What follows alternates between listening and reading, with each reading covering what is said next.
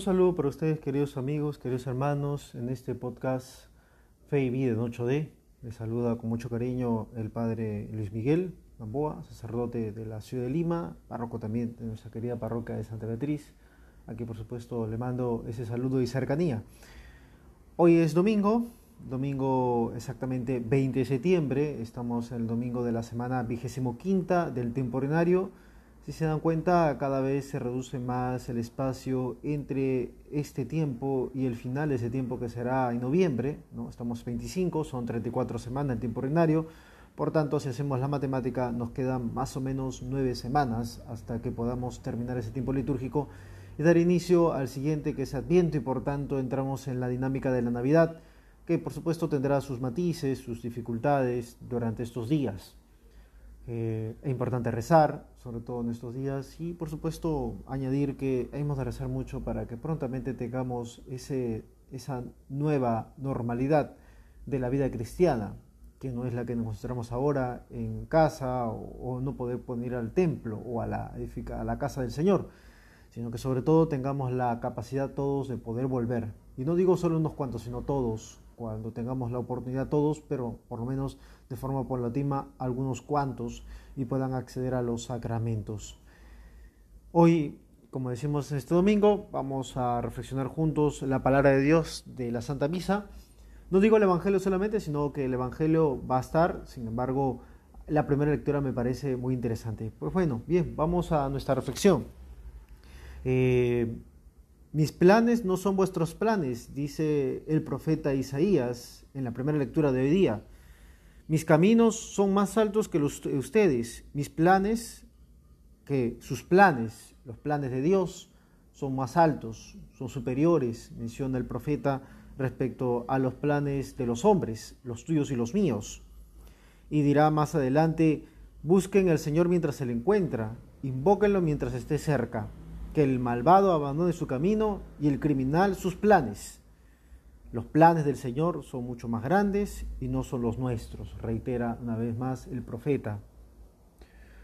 Cuando tú y yo hacemos algún plan estratégico de marketing familiar para una salida, un viaje, un plan pastoral, un plan del año para cualquier tipo de actividad, sea de forma personal o comunitaria, un plan es una estrategia, un itinerario que hemos de seguir con unos pasos previos para obtener unos objetivos. A veces son objetivos de carácter material, como digo, carácter económico, una empresa que, fundas, un trabajo que quieres fortalecer. A veces viene el plan académico, ¿no? los cursos que te van dictando y que responden a la finalidad de obtener tu carrera, ¿no? ser médico, psicólogo, eh, abogado, fisioterapeuta, etcétera, o también sacerdote. El plan es el camino, el itinerario, la hoja de ruta que nos permite justamente concretar nuestra finalidad o nuestro objetivo. Todos tenemos planes en, la vida personal, todos tenemos un plan, el plan de casarse, el plan de descubrir la vocación, el plan de tener una casa, el plan de acabar una carrera, ¿no? o el plan familiar de, de ayudar a una persona, o hasta el plan de cómo llegar al final de la vida, también.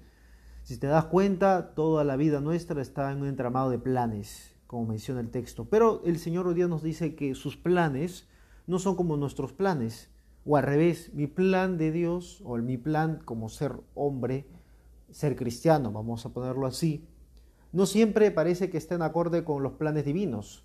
Y la idea sería que vaya justamente en acorde con el plan divino. De tal manera que el Señor nos propone un plan que muchas veces no es tan eh, claro para nosotros, pero para Él sí. Mejor dicho, el plan de Dios es perfecto. A lo mejor nuestros planes no siempre están acordes porque somos egoístas porque vemos solamente un aspecto del paisaje o un aspecto de este gran plan que prepara para nosotros el Señor. Qué importante descubrir el plan, ¿no? De tu vida y de la mía, que podemos llamarle vocación. Pero también en el conjunto de la vocación el Señor nos llama a cosas muy concretas, a que puedas fortalecer este tiempo de pandemia a tu familia, en lo económico, en lo moral, en lo espiritual, que yo como sacerdote pues tenga que cumplir los planes de Dios, ¿no? pero no por una simple obediencia de bajar la cabeza, sino hacer la mía para que puedan realizarse, dar fruto, en un largo etcétera. Y lo vinculo a este texto con el Evangelio de día. El Evangelio de capítulo 20 de Mateo, versículos 1 al 17, el Señor nos deja una parábola. La parábola de los viñadores que fueron contratados a distintas horas del día.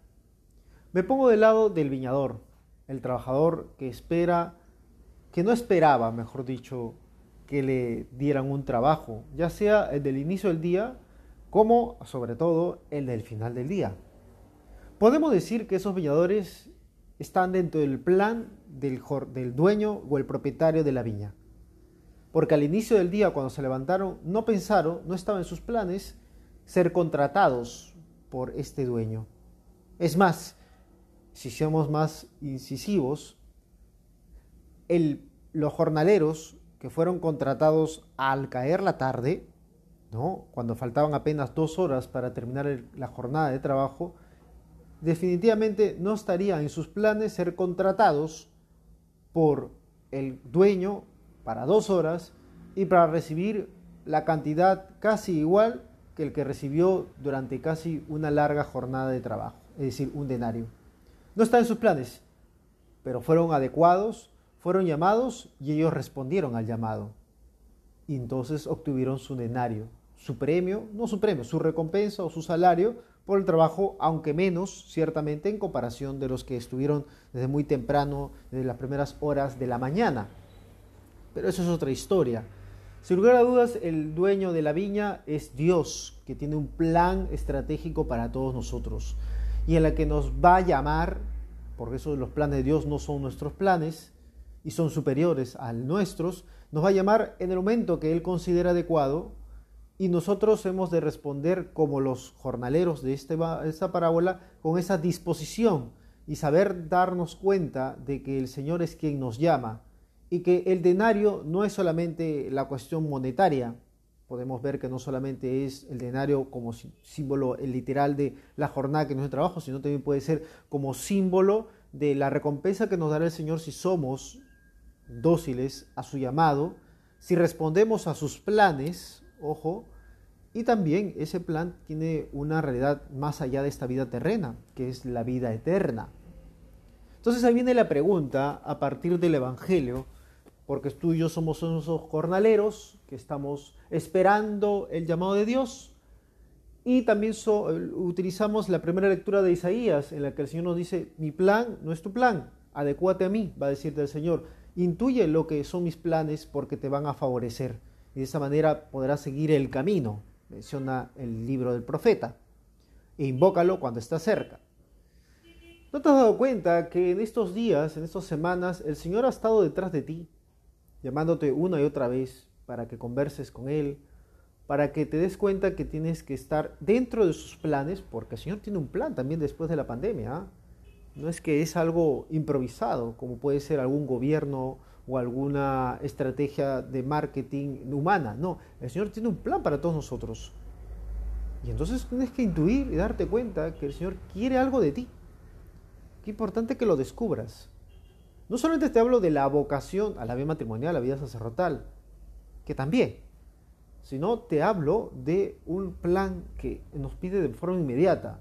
A lo mejor tienes una carrera, a lo mejor tienes un oficio, a lo mejor tienes una familia a la cual dices, pongo mis talentos en tus manos, Señor. Adecúate a los planes de Dios. Pídele al Señor que te haga ver qué quiere de ti, porque Él es el dueño de la viña que viene y te dice, ven, trabaja mi viña. Y tú no vas a decir no, tú vas a decir sí, lo que pueda, en lo que tenga. Y el otro detalle es que a lo mejor el plan del Señor es que te llame muy pronto muy pronto a trabajar y otra muy, muy tarde, entre comillas, ¿no? Muy tarde eh, en relación al final del día. No importa las horas o el tiempo que te llame. Tampoco te pide que miras al que llamó menos. Simplemente fíjate que tú ya tienes una recompensa, un denario, que es el cielo, por cierto. No es solamente lo material, es sobre todo la vida espiritual la que tenemos que forjar en nuestras vidas. No te olvides, tienes un plan. Sí, pero no hagas que tus planes sean tus planes, egoístamente hablando, sino que descubre que el Señor quiere que tus planes sean sus planes y que sus planes o su, su obrar en tu vida pues realmente tenga sentido. Que nuestra Madre Santísima te acompañe en este domingo, hijo mío, hija mía, y que tengas una buena semana.